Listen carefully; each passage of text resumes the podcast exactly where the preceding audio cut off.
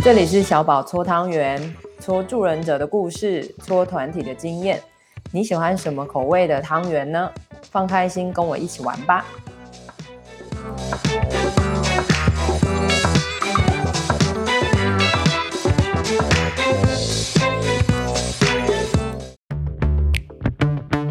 三二，啊，欢迎来到监狱龙六连，我是小宝，我是佩莹，我是玉恒。好的，今天我们的主题会直接切到我自己觉得非常刺激、专业，然后又有好像很多秘密的主题啊。所以今天我们会请呃玉恒先开始说一下有关药酒瘾这个部分，他的工作经验是什么哈。然后今天我们的佩颖就会呃随时随地跳出来，然后说明补充。好的。我相信，我我相信，其实配音应该有很多经验啊。当然，呃，因为我主要之前都是做药酒饮这一部分，然后，呃，我想邀请大家去想一下哦，就是说，因为在监狱里面，基本上有大概合计一半，大部分都是药酒饮的，呃的受刑人。那酒瘾的话，大部分都是酒驾。那药瘾的话呢，可能有贩毒或是施用这部分。嗯，那我想请大家想一下，你们就是在社会案件啊，就是听到的，你们会觉得那些是什么样的用词啊？呃，你是指哪一个部分的用词？就是每次新闻呐、啊，我觉得大家可以想一下，毒虫们，毒虫，嗯嗯，还有吗？毒虫，我我觉得我很常看到有类似的用词，就是类似说，就是都不悔改啊，或者是一、嗯、一犯一犯再犯累犯，对对对对，累犯什么之类的。嗯，对，就是其实大家都可以听得到，就是反正呃，就是有一种就是你已经进去进出监所很多次啊，或是你怎样，就是你只要碰过一次，然后就是呃。就是反正就是终身脱离不了毒品这件事情。对，那其实，在工作实务上面，的确会看到有很多这样的状况。那回过头来是，呃，其实，在这样的状况底下，可能有这样的一个标签。其实说实在，其实除了对受刑人来说，对他们的家庭都是一种，呃，不一样的声音这件事情。嗯，因为某一部分，其实，在他们的家庭当中，其实。呃，或许可能不想让别人知道，哎、欸，自己的小孩有有毒瘾这件事情，是因为那是个根深蒂固的污名啊，就是好像怎么样都没救，嗯、怎么样都回不来哈，然后怎么样都不无法控制自己，好像很容易就滑掉，很容易就丧失理智、失控，是，嗯，是。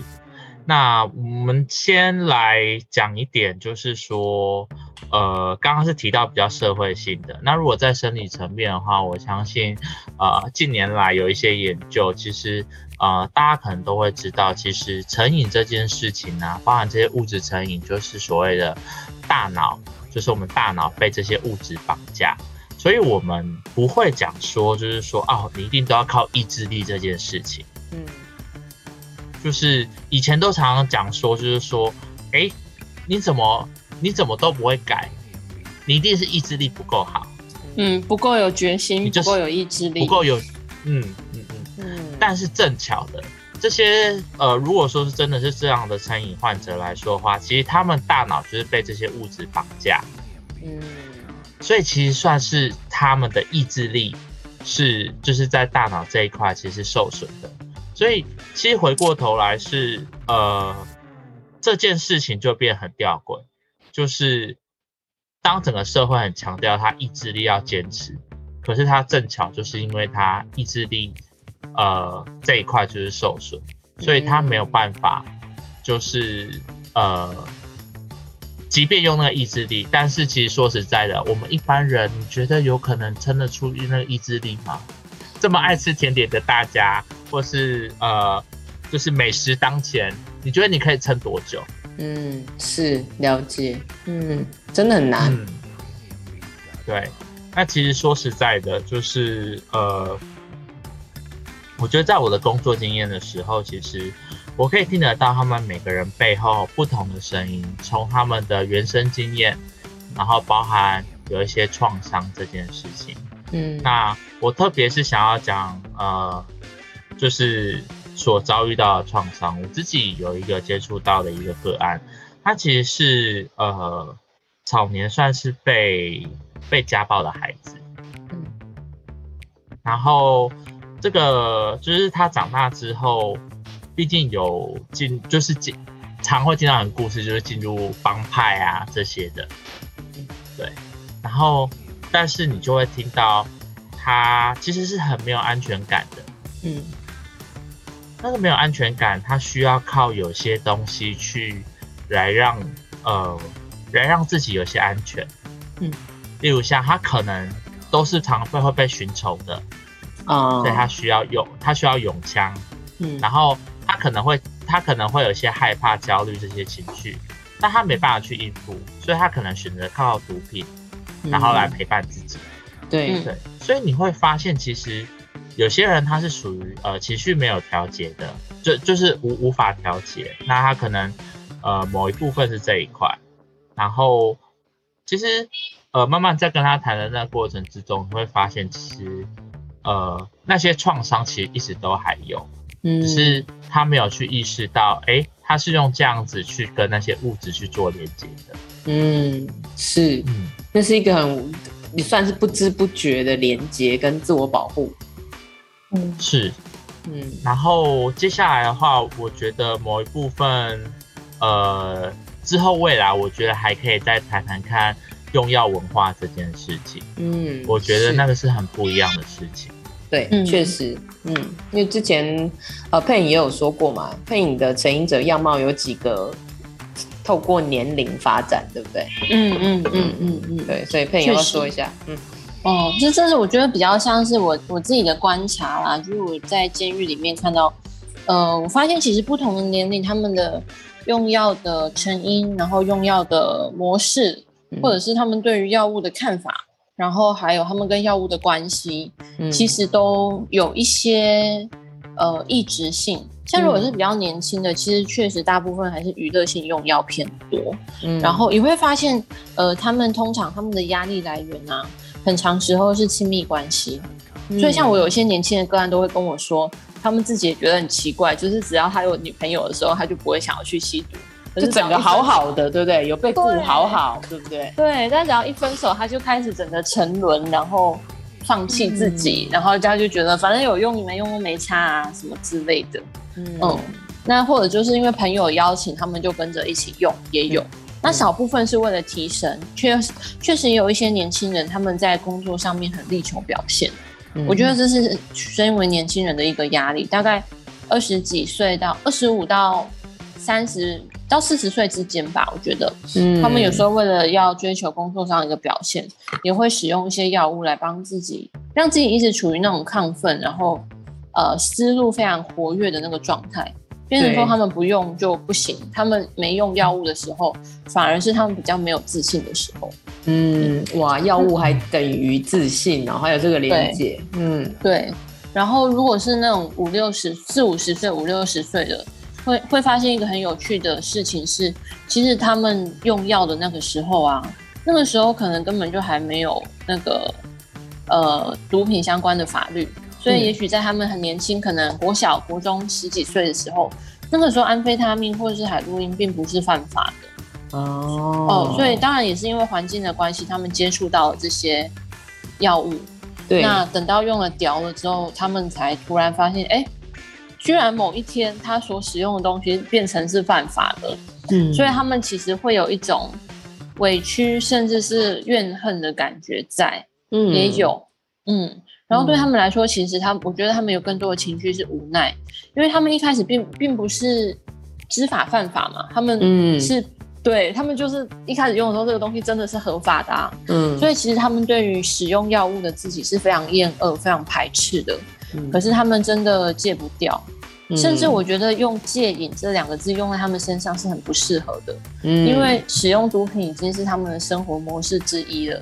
你不可能跟一个人说，哎、欸，你要不要试试看好几天不要吃饭？这这很好笑，对，这很好笑。所以我觉得对着他们说戒瘾这两个字，其实蛮讽刺的。嗯嗯，因为这已经是他们的一个整个的生活模式，他们知道不好，嗯、可是他们逃不出去。嗯，那他们就是一直的一直自责，一直讨厌自己，然后越讨厌自己越有压力，越有压力，身边没有支持资源，他们最好的朋友就是药物。是哦，对啊，就是有人可以陪伴着你，嗯、可其实也有点像嘛，某一种陪伴、辅助或是保护的功能。嗯、因为药物不会批评他们啊，然后不会跟、嗯、不会跟他们说你哪里做不好啊，嗯，然后可以带给他们很快速的舒服跟放松。对，嗯，可是有很多朋友、很多同学跟我说，到后来他们用药物并不是为了放松，而是真的就是一个习惯，就是。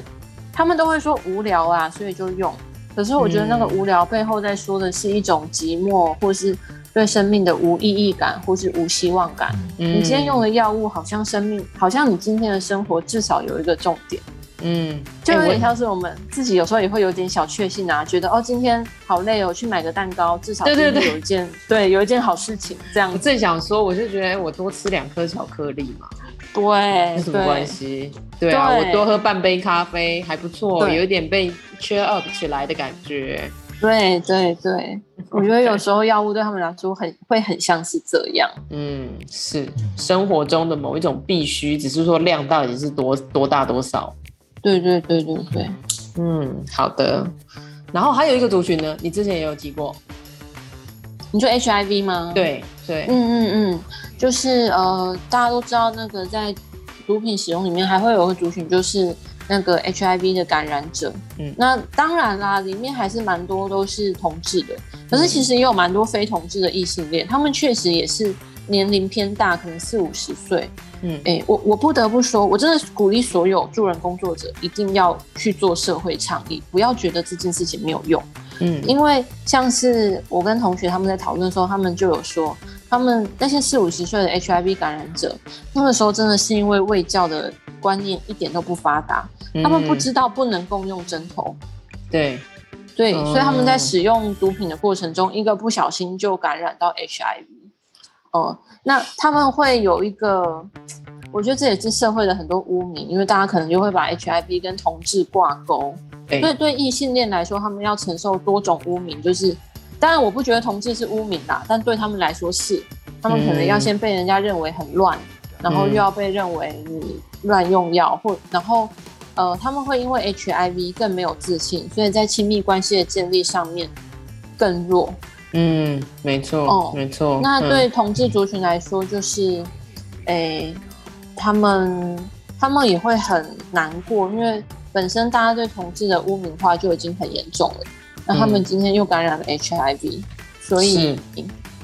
我觉得他们会有一些很复杂的情绪在。嗯嗯，是没错。我之前接的案组里面，嗯，有人就会很认真的告诉我说：“我觉得其实我一点都不值得，也不配活在这个世界上。然后我得先克服这一件事情。哈，就是我其实一天到晚都想死。然后直到我觉得我好像比较好了一点之后，我就会觉得好像我。”不配被别人爱，然后我可能随时随地都会失去爱，对、嗯、这种感觉，甚至对很多药物使用者来说，其实使用毒品是他讨爱的方式之一。嗯，例如说他的伴侣要求他在做爱的过程中使用药物。他不可能不用啦，尤其对于如果他本身又是同志，嗯，要找到能接受他是 HIV 又能接受他是同志身份的人，已经又少之又少了。嗯，为了这个人用的药又合法，对他们来说会有点这种感觉。嗯，是，嗯，哇哦，所以真的我觉得有很多层在里面，这样，嗯，对，用药用药的呃是怎么怎么而来，然后年龄如何判断。他自己对于药物的感知，然后后面使用那个心理的机制，然后跟最重要的亲密关系，哈、嗯，无论是家人的、伴侣的、友友情的，啊、嗯，我觉得好像全部都缠在一起讲。对，嗯，通通常我跟同学讨论的时候，我都很喜欢先跟他们说，我们都先不要说成瘾不成瘾，我们先去讨论你的习惯或是你的执着是什么。嗯嗯。我我会觉得这两个用词对他们来说是更好去理解，而且其实更贴近他们的。其实有时候会使用药物，放不下，并不是那个药物，而是他们内在有一些放不下的情绪、过不去的创伤，呃，放不下的坚持，那、嗯、那些东西造成很巨大的情绪跟压力，最后他们只能使用药物来舒缓或是陪伴。嗯，所以要讨论的从来就不是你为什么不去戒瘾这件事情，对，而是要去讨论他们的生活、他们的关系、他们的压力发生了什么事。嗯、然后，如果真的要讨论药物，我觉得要讨论的是他们跟药物的关系，嗯、到底是健康的还是不健康的。然后他们怎么因为使用药物，然后影响到自己的自我概念，这些才是我觉得重要的。嗯，是好的。玉恒还有什么要补充吗？我觉得刚刚其实佩影有几个讲的不错，就是要做社会倡议，然后某部分是，呃，我觉得某部分是。进去做，呃，就是监所的心理师，我觉得某部分的，呃，卫生教育这部分，可卫生智能可能也要思思考一下，因为其实，呃，顺带一提，就是说监所大概每半年，然后会做一次筛检这样子，所以里面有一些同学是在里面被验出来。哦，原来，嗯，所以他们有很多很多，其实是呃，有一些是是惊讶的，或是他可能是、啊、他可能是会觉得是说，哦，反正总有一天，会轮到我。对，其实你会听到那个放弃的声音，跟其实他惊讶的声音是重叠的。嗯，那有些人就会在那边去去波动，所以某部分是。可能也是要训练对，就是呃，对于感染者的一些知识，我觉得这个很重要。是对，然后我觉得配音讲的，呃，包含男、包含同志的部分的话，我觉得这一块包含它是三重、三重的标签，嗯，药瘾者、同志的身份，然后再加上就是呃感感染者，所以我们。嗯通常来说，在那个术语叫“爱之毒驾”这样子。哇，真 这是这是污名化的说法，就是说 是爱之毒驾之类的，超级超级，对，超级超级好。但是其实就是说实在，就是说这就会形成三重这个压迫，那你就会知道，就是说呃，在这样的一个在这样的一个圈子里面，其实他们就只能。刚刚我觉得佩你讲得很好，因为说实在，能够去理解，呃，比如说他们可能在就是在找伴侣的时候，能够理解艾滋感染者的人就已经不是这么多了，嗯，然后可能又有使用药物，嗯，那圈子就会越画越小，所以他们好像就只能去找到这样同类型的人，然后去认识，然后去彼此理解。因为就有点类似像不能，就是那个呃不能说的那种秘密那种感觉，嗯，那越说越小，越说越小，导致他们其实呃对于生活圈呐、啊，或是呃对于想要找的伴侣这些的。其实某一部分它会形成这样的一个圈子，那其实这种某部分都是属于这种压迫，因为在主流的媒体或是等等之类的就已经有这样的声音了。嗯，是，所以我觉得其实某部分就像刚刚佩莹讲的，就是说，首先我们要去理解的不是说到底要不要戒瘾，而是你能不能去探讨他的生活样貌，他后面的文化到底长什么样子。嗯，包含如果说。大家都知道，其实，在帮派里面文化，药物其实是有有时候他们是很常见的。嗯，对。那你能不能去听到他背后面的一些文化，然后那些他们生活形态？嗯，是哇，所以看起来有很多功课得做了呢。哦，好像真的不是只有药酒瘾这件事情。对，好的。当然，我觉得对他们基本的生理的理解可以是。个先辈的知识，嗯，但更多的还是背后的那个价值观。是、嗯、OK，好的，那我们今天这一集就会先到这里，下一集再见了，亲爱的大家，嗯，拜拜，拜拜。拜拜。